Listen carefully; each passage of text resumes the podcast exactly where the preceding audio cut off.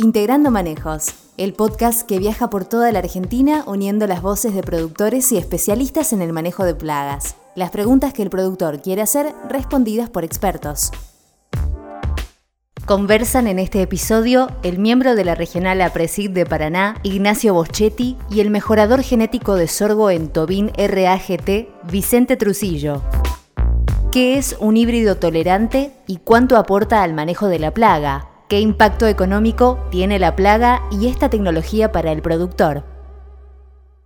Nos acompañan Agrofina, Bayer, Corteva, FMC, Rizobacter, Sumitomo Chemical, Sumit Agro, Singenta y UPL. Mi nombre es Ignacio Boschetti, soy miembro de la Regional de APRESID de Paraná. Vicente es ingeniero agrónomo, trabaja en mejoramiento genético de sorgo hace más de 40 años. Él es uruguayo, está radicado acá en Argentina, y participó en el lanzamiento de más de 50 híbridos de sorgo granífero, supervisa el programa de breeding de Tobin RAGT desde 2019. Vicente, eh, buen día y bienvenido a este nuevo episodio de podcast de Apresid. Eh, buen día, Ignacio. Un placer y un, y un honor que, que, me hayan citado para, para poder difundir la, para poder difundir eh, la información que existe y que es tan necesaria que llegue a, los productores y, siempre colaborando con la gente de Apreci, de la cual me siento muy honrado, soy amigo de muchísimos de ellos. Este, bueno, acá estamos. Acá estamos. La verdad que uno de los lemas de Aprecid y que a mí siempre me gustó muchísimo es eh, nadie sabe tanto como sabemos juntos y una de las cosas que, se dio ese día que estuvimos en INTA justamente fue esto de compartir información. Dentro de eso, eh, la verdad que eh, esta nueva plaga y este nuevo auge del cultivo también, con el aumento de superficie que tuvimos en los últimos años, eh, nos ha demandado aprender muchas cosas.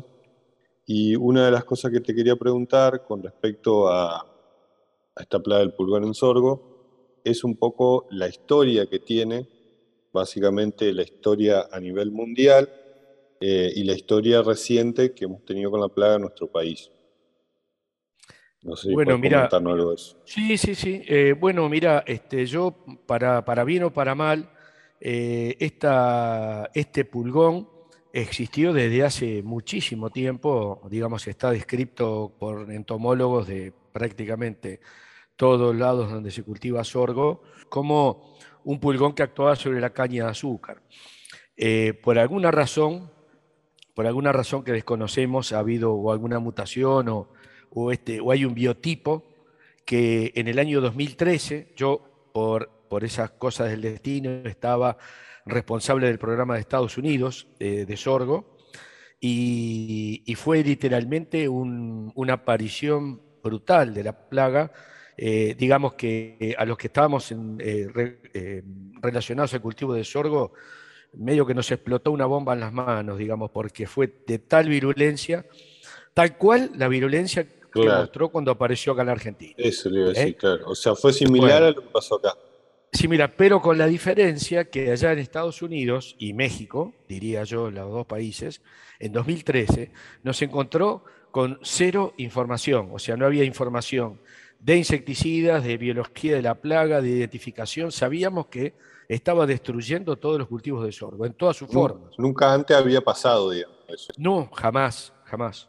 A diferencia cuando pasó acá, ya había cierto... Bueno, la gran ventaja que tuvimos acá y, digamos, internamente y eh, íntimamente, yo lo estaba esperando porque era cuestión absolutamente de tiempo, sería un año antes o un año después este, que esto iba a aparecer de la forma que apareció, porque fue tal cual, apareció en todos lados, en Brasil, en Uruguay, en Argentina, apareció 2020 en, en, Brasil y apareció en 2021 y la campaña pasada acá en Argentina en forma este, explosiva como apareció en Estados Unidos. De 2013 a 2020 tuvimos la fortuna de que un montón de entidades públicas y privadas en Estados Unidos y en México sobre todo, este, sobre todo en Estados Unidos, se, digamos, se desentrañaron la biología del insecto y los métodos de control del insecto. Entonces se detectaron, por ejemplo, un par de insecticidas muy eh, promisorios y muy recomendados para el control de esta plaga, afectando en forma mínima a la fauna benéfica, que era la fauna predadora este, de, este, de, este, insecto, y también surgió el como el mejoramiento genético, las fuentes de resistencia genética, como un control cultural mediante el uso de eh, híbridos con tolerancia genética a la plaga. Entonces nos agarró con un montón de información acá en Argentina, tanto es así que, bueno, yo desde que estoy asesorando a Tobin tuvimos una, un foco en particular de la plaga, a pesar de que no existía en Argentina, ¿eh? no estaba acá, pero lo estábamos esperando, no digo con los brazos abiertos, porque sabíamos que iba a ser un...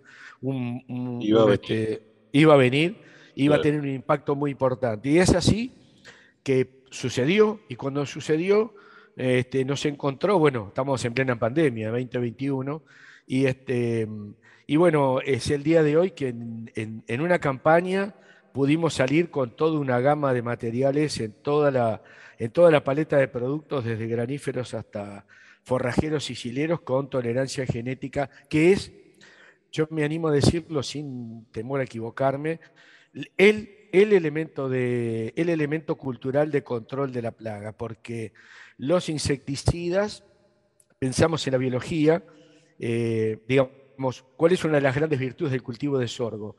que crea una, una, pantalla absoluta sobre, digamos, sobre la luz, digamos, porque eh, cubre el entresurco de tal manera que no permite la entrada ni siquiera de luz para las malezas, que es una gran ventaja del cultivo y la gran agresividad que tiene. Pero esta plaga, al ubicarse en las hojas inferiores y en el en vez de las hojas, hace de muy difícil llegar con realmente con una dosis importante de insecticida para controlarlo y no es raro, o diría que es muy frecuente, la aplicación de varias aplicaciones para, este, para el control de, del, insecto. No porque sea difícil de controlarlo, sino por ubicación. Claro, y por, por ese caso puede ser que, tenga impacto el hecho de usar, tenga más impacto usar insecticidas benéficos, eh, perdón, benéficos, o sea, que, respetan la fauna benéfica. Por supuesto. Todo lo que demore la, tasa reproductiva del pulgón, todo lo que demore la tasa reproductiva del pulgón y le permita a la fauna benéfica llegar a poblaciones que puedan llegar a ayudarnos a controlar la plaga, todo, todo está a favor. eso está todo a favor, o demorarla. Bueno, es eso lo que hacen los híbridos tolerantes, ni más ni menos. Bueno, ahí te quería preguntar, eh, ¿qué es un híbrido tolerante o qué, qué hace bueno, A mí me gustaría recalcar, recalcar eh, la gran particularidad que tiene, o para mí el punto más importante desde el punto de vista práctico, no del punto de vista entomológico, que tiene otros detalles, que es una especie que se reproduce partenógenéticamente. ¿Esto qué significa? Que no hay, este, no hay este, cruzamientos con machos para dar crías, sino que son hembras que dan hembras vivíparas, o sea, que dan, hembras, o sea que estamos en presencia de prácticamente un solo biotipo. Me animaría a decir que estamos en presencia de un solo biotipo en, toda la, en todo el tiro del todo el cultivo de sorgo.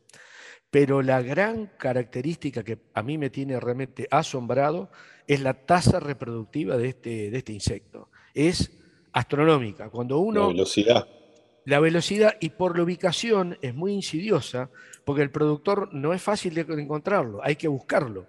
Hay que buscarlo porque está en el envés de las hojas inferiores. Entonces, yo pongo el caso de un amigo mío, muy amigo mío, que tenía sembrado un sorgo y yo le aviso, le digo, mirá que hay una plaga, así, así, así. Y el sorgo mío dice, no, no tiene ningún problema. Digo, ¿lo viste desde dónde? ¿Desde la camioneta? Bajate, fíjate, levantá las hojas inferiores y fíjate. Y bueno, entre los dos creo que les hablamos el cultivo. Claro. Le agregaría que no solo que hay que ir a buscarlo, sino que hay que saber qué buscar y cómo buscarlo. Por eso es, muy valiosa la información. La información que podemos dar y como un tip de, este, útil es cuando es difícil encontrarlo en los primeros estadios, en el vez de las hojas, porque se protege mucho de la radiación, temperatura, etcétera. Este, Y, por ejemplo, cuando uno ve en las hojas inferiores del sorgo una pátina brillosa, eso es parte de una sustancia azucarada que secretan los pulgones. Y cuando uno, si uno tiene una hoja donde uno puede ver ese color brilloso como una mielecilla que se llama que excretan los pulgones, uno busca en la hoja inmediatamente superior y ahí va a encontrar los pulgones en, en vez de la hoja superior a donde está, este, digamos, eh, tirando hacia, hacia abajo esa, ese néctar, digamos, esa sustancia azucarada, que después es colonizada por hongos y bueno, tiene otros, otros, otros problemas adicionales. ¿no? Por eso es muy valioso eh, el monitoreo entrar, que es un tema que, por ahí vimos con todo esto, que no veíamos, no le poníamos la lupa al cultivo. Hoy, hoy por hoy, eh, yo creo que con el valor que tiene el cultivo, como vos bien decías, el, incremento del área que hubo, eh, empujado por los buenos precios de los granos, sobre todo, del grano de sorgo, por la exportación a China, porque ha sido un, este, una demanda muy interesante. Hoy el sorgo digamos, hacerlo mal eh, em, no vale la pena. Tirarlo en, el, en, el, fondo del campo y después ir a cosecharlo, es una, le estamos jugando a favor de, esta plaga. Y sin embargo, si, si sembramos híbridos tolerantes, igual lo tenemos que monitorear, no es que nos olvidemos de monitorear, pero monitoreándolo y teniendo a esta plaga a raya, vamos a tener resultados económicamente muy, eh, muy, muy interesantes. Con respecto a esto de la tolerancia, eh, ¿qué, podemos eh, acotar de cuál es el proceso por el cual se da esa tolerancia al pulgón en un material tolerante a diferencia de uno susceptible? Bueno, lo que voy a decir no lo tengo probado, no está científicamente comprobado, pero yo asimilo que es un comportamiento similar a lo que es el pulgón verde de los cereales, el Esquisaphis graminum, eh, estos insectos, los pulgones en general, se alimentan de la savia de las plantas. Y digamos, haciendo un paralelismo muy grosero y muy chacarero, digamos, con los mosquitos cuando nos pican, ¿qué hacen los mosquitos? Los mosquitos succionan sangre y a su vez inyectan una, sustancia que es este, anticoagulante. ¿Para qué? Para poder seguir alimentándose, para seguir este, succionando sangre. Bueno, el pulgón funciona de una manera bastante similar. Inyecta una sustancia la cual disuelve las paredes celulares de las, hojas y de los tallos. Esa sustancia que inyecta, como yo bien dije, tiene enzimas, eh, contiene enzimas que disuelven las paredes celulares que les permiten seguir succionando savia. Bueno, los híbridos tolerantes o la tolerancia, esas enzimas no llegan a eh, digerir o no llegan a, em, digamos, a hidrolizar o catalizar o destruir las paredes celulares de los híbridos tolerantes. O sea, esas paredes celulares en los híbridos tolerantes no, eh, no responden de la misma manera que un híbrido susceptible. ¿Está bien? No sé si fui claro. Sí, sí. Es así que una vez que inyecta esa sustancia y se acumula en el cuello de la planta, uno puede ver en, al final de un ciclo de un ataque importante de pulgón con eh, la planta totalmente colapsada y totalmente en el piso, volcada desde el cuello, o sea, desde el nivel de, suelo, y cual hace imposible la cosecha, imposible la cosecha. Desde, produce desde falta de, panojamiento este, estas sustancias, que uno, cuando he visto lotes, eh, lamentablemente, que han sido aplicados con insecticidas, pero tarde, tarde, después de, después de superar los, los umbrales de, daño económico, y por más que aplicamos, el daño ya fue... Ya fue, este, justamente fue muy tarde. Exactamente. Eh, Hay que ser muy precavido porque el umbral de daño económico son, este, en promedio de las estaciones, hay literatura al respecto, no me voy a extender mucho en eso, pero hacer este, un monitoreo de acuerdo, hay que informarse eh, cómo, cómo hacer el monitoreo y el, umbral de daño económico es muy bajo. Unas colonias de 50 pulgones que son más chicas que una moneda de un peso. Mm. Si alguno recuerda la moneda de un peso. Este, eh, ¿Por qué? Porque esa colonia del tamaño de la moneda de un peso pasa a ser una colonia de cientos y de miles de pulgones en 10 días, 8 días. Poco tiempo, claro. Entonces, esos 7, 8 días es el margen que nos da para este, decidir una aplicación de, insecticida. Y en función de esto que decía de la diferencia y que nos explicaba de la, tolerancia, eh, en un híbrido tolerante vamos a encontrar o podemos encontrar colonia de pulgón. La diferencia va a ser el tiempo en el que crece la dinámica. y cuánto crecen. Exactamente. Pero no quiere decir que no vamos a ver pulgones. No, no. Es que en un híbrido tolerante, a veces, o muchas veces, vamos a tener que decidir una aplicación de insecticida. Pero en un híbrido tolerante, el costo que vamos a tener de producción del potencial de ese híbrido va a ser de una aplicación, por ejemplo. Mientras que en un híbrido susceptible tenemos cuatro a cinco aplicaciones, teniendo un sobrecosto por hectárea de unos 200 dólares por hectárea, que no es poco. ¿eh? Es, casi, casi, una tonelada, casi una tonelada de sorgo, digamos, en términos muy, muy groseros. No, no, buen dato ese. Y eh, la aplicación no es ninguna, no es ninguna seguro, porque lo que hay que asegurar es una calidad de aplicación con un tamaño de gota lo más pequeño posible, que se produzca una vaporización para llegar a donde decíamos, a la parte inferior de la planta y la parte del envés de las hojas. O sea que este, hay que asegurarse que la, calidad de aplicación sea eh, tan efectiva como eh, el, marbete del insecticida pueda decir. Claro.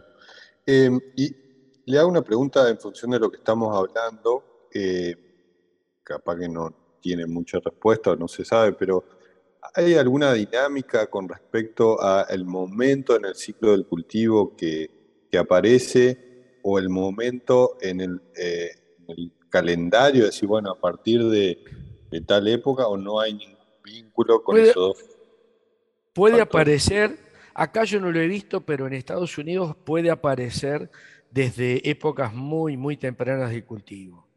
Acá eh, creo que con, eh, aparte con curasemí con insecticida, que la mayoría de, los, eh, de las semillas y los semilleros este, se vende la semilla tratada con insecticida, tienen un periodo de, digamos, de protección de unos 30 días, digamos, más o menos. Después yo creo que hay que, no bien el cultivo está instalado y está con seis hojas, ocho hojas, hay que recorrerlo diría semanalmente, y si se dan condiciones eh, propicias como altas temperaturas, bajas humedades relativas eh, y un híbrido ya sea susceptible o tolerante, hay, que, hay que monitorearlo, así como se monitorea la soja y así como se monitorea el maíz, hay que monitorear el sorgo. Muchachos, hay que hacer agronomía. Lamentablemente no, yo diría afortunadamente hay que hacer agronomía y estamos defendiendo muchísimo el rendimiento y los resultados que podemos obtener con este cultivo tan noble. ¿no? Perfecto, perfecto. Y bueno, eso un poco explica que por más de que sembremos un, un material tolerante, no podemos prescindir ni del monitoreo ni de una aplicación de insecticidas si fuese necesario hacerlo. Totalmente, no nos podemos olvidar de, todo el resto. Y yo creo que el híbrido tolerante es como comprar un seguro contra granizo, por ejemplo, un seguro X. Uno con el seguro S tiene más chances o más, este, digamos, más, este, más soga para determinar un tratamiento, para conseguir el producto. Em, este, tiene la dinámica cuando se, cuando se instala el pulgón, tiene otra, otra dinámica la población de pulgón, mucho más lenta eh, y, este, y nos puede permitir un control mucho más efectivo que con un híbrido susceptible que podemos determinar, sí, yo siempre un híbrido susceptible, eh, una semilla de un híbrido susceptible, no hay ningún inconveniente, pero hay que estar, yo lo monitorearía muchísimo, más muchísimo más seguido y me aseguraría tener el insecticida ya este, comprado con anterioridad, ¿sí? Perfecto. ¿Y, cuál sería el impacto para el productor eh, de no hacer este manejo recomendado o directamente de, en muchos casos siempre se pensó el sorgo para los, campos más de, inferior calidad de suelo y, medio como que, bueno, con poca atención que se, que se haga, digamos. Este, ¿Cuál sería el impacto económico para el, productor? El eh, impacto económico puede llegar a ser de pérdida total, o sea, de pérdida absoluta, totalmente. Ya puede ser por una, eh, por una falta de panojamiento, o sea que el cultivo queda en etapa, digamos, vegetativa con la panoja embuchada y, y este, sin poder emitir la panoja por una toxicidad. Este, ¿Ha pasado? ¿Hubo casos sí, así? Sí, sí, sí, sí. Yo vi, yo vi, recuerdo un lote en... Eh, no, sé si siempre me confundo Carmen de Areco con San Andrés de Giles, por ahí. Bueno, vi un lote de 200 y pico de hectáreas completamente perdido. O sea, le tuvieron que echar las vacas porque era un lote perfectamente logrado, con muy buena población de plantas, limpio de malezas, pero se llegó tarde a la aplicación, se llegó tarde a la aplicación en determinar y en, decidir la aplicación, y esto fue letal para el cultivo, o sea, no produjo un grano. Desde eso a tener el grano, este, etcétera, etcétera, más o menos con un rendimiento más o menos decente y con un vuelco total de las plantas, con un quebrado total a nivel de, de tallo que impide cualquier tipo de cosecha. Entonces, este, digamos... Imagínese si es importante. es una plaga que yo creo que eh, yo tomo siempre, soy un tipo, una persona positiva, y yo creo que la parte positiva es, eh, muchachos, hay que monitorear el cultivo de sorgo tal cual se monitorea la soja y tal cual se monitorea el maíz y cualquier otro cultivo por plagas. Si bien tiene un montón de virtudes el sorgo, que es este, un cultivo muy rústico y que se banca eh, cosas o, condiciones realmente adversas. Eh, no podemos tirarlo en cualquier lado y creo que nos puede dar muchas satisfacciones y, con estos precios que estamos viendo de, los granos y, y, también, ¿por qué no?, la falta de pasto y la falta de alimentación para animales en la parte de forrajeros y sileros, este, nos puede dar un una, ayuda muy importante en cuanto al resultado económico del, del campo, ¿verdad? Eh, y, ya para cerrar la entrevista, le doy vuelta a la pregunta y manejando bien la plaga, podemos llegar a tener impacto cero y qué, qué situación este, lograble podemos llegar a tener de rendimiento. Así como decía, bueno, vi en tal lugar un lote eh, que no se cosechó, este, ¿qué podemos llegar a esperar como expectativa de cultivo haciendo las cosas bien?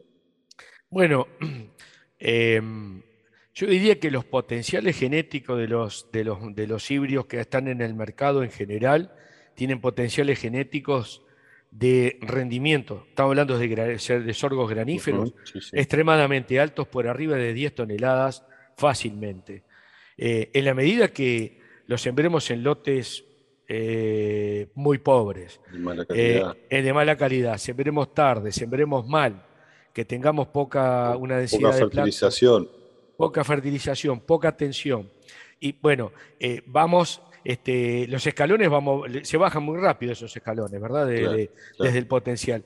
Yo creo que apuntar a un potencial de 10 toneladas por hectárea no es para nada, este, para nada escabellado. Es más, el año pasado, este, em, el, digamos, este, Víctor Tobin, el ingeniero Víctor Tobin, sembró un híbrido este, susceptible.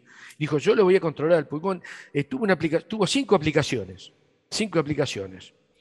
Este, gastó más de 200 dólares por hectárea, pero obtuvo 85 quintales en el sorgo que sembró, eran unas 50, 60 hectáreas. Este, por supuesto que íbamos casi todas las semanas a, monitorearlo y verlo. se puede llegar, pero tiene un costo, tiene un costo interesante, pues él, privilegiaba otro tipo de, problemas que tenía frente al pulgón cuando apareció. Cuando aparece el pulgón hay que estar, hay que estar con los ojos bien abiertos, bien alerta, eh, y, este, y no se le puede dar un metrito, un metro de ventaja, ¿no? Bueno, con eso cerramos este, este, espacio. La verdad que sumamente agradecido por la atención, la predisposición, el conocimiento y la pasión que, le pones a todo esto. Este, y bueno, este, ya pronto seguiremos con, el tema.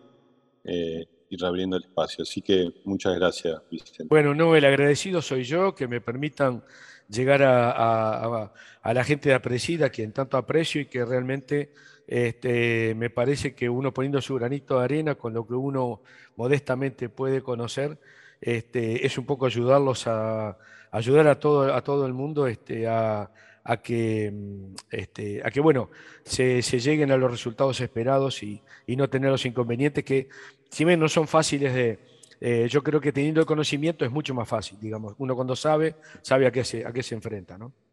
Muchas gracias. Perfecto. Bueno, muchas gracias y saludos a todos.